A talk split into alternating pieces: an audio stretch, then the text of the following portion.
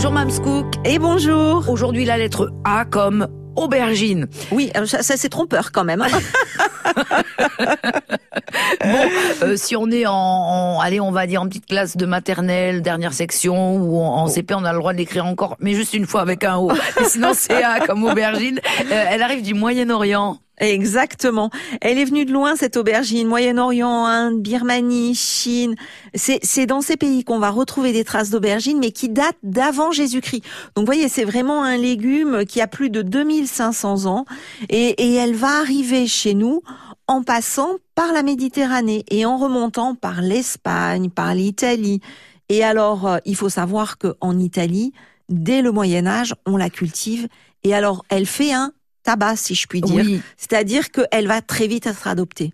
D'accord. C'est-à-dire que c'est un, légume qui va partout où il va passer va très très vite être adopté. Vous savez que en Inde, euh, puisqu'elle vient de ces régions-là, on mange encore beaucoup de currys qui sont faits avec des aubergines. Ah oui. Ah énormément. Bon, euh, pourquoi on l'a appelée pomme malsaine ou pomme des fous? Mais en fait, ça, ça date du Moyen Âge. C'est-à-dire ah. qu'au Moyen Âge, elle a une très mauvaise réputation.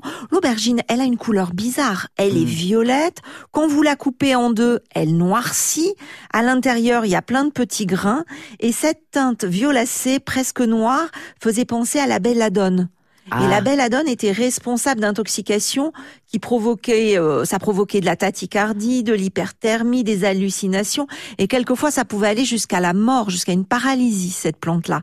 Et comme l'aubergine y ressemblait un, petit peu, à cette belladone, oui. et eh ben voilà, donc ça a été euh, et, et du même coup jusqu'au 19e siècle, son usage était réservé uniquement à des fins thérapeutiques. Vous parlez bien de l'aubergine. Hein? Oui, oui, ah, oui, Et, et on pensait à cette époque-là qu'elle pouvait être efficace pour soigner la lèpre. Ah, tu Vous voyez, comme quoi, comme quoi c'est bien étonnant quelquefois. Alors comment on choisit les aubergines? Alors, fermeté comme toujours. Pas de mollesse dans l'aubergine. Pas de mollesse dans, dans aucun légume, enfin dans rien d'ailleurs.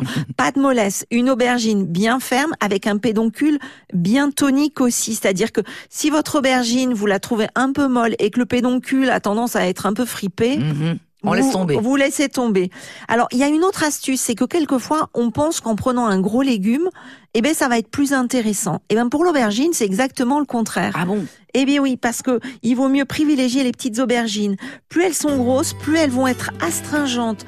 Elles vont avoir euh, euh, les, gros fruits vont être récoltés beaucoup plus tard, donc ils sont plus amers, ils contiennent plus de pépins. La chair va être farineuse presque. Visez les petites aubergines Exactement. bien fermes. Allez, euh, truc et astuce, Mams? Eh bien, en fait, l'aubergine, ça ressemble un peu à une éponge. Oui. Hein, c'est un peu parfois. Voilà, exactement. C'est-à-dire que dès qu'on va la mettre dans le gras, elle va tout absorber. Alors il va falloir être vigilant. Ne l'épluchez pas. Éventuellement, vous pouvez la pré-cuire en la passant 3, 3 secondes au micro-ondes. Et comme ça, il n'y aura pas de souci.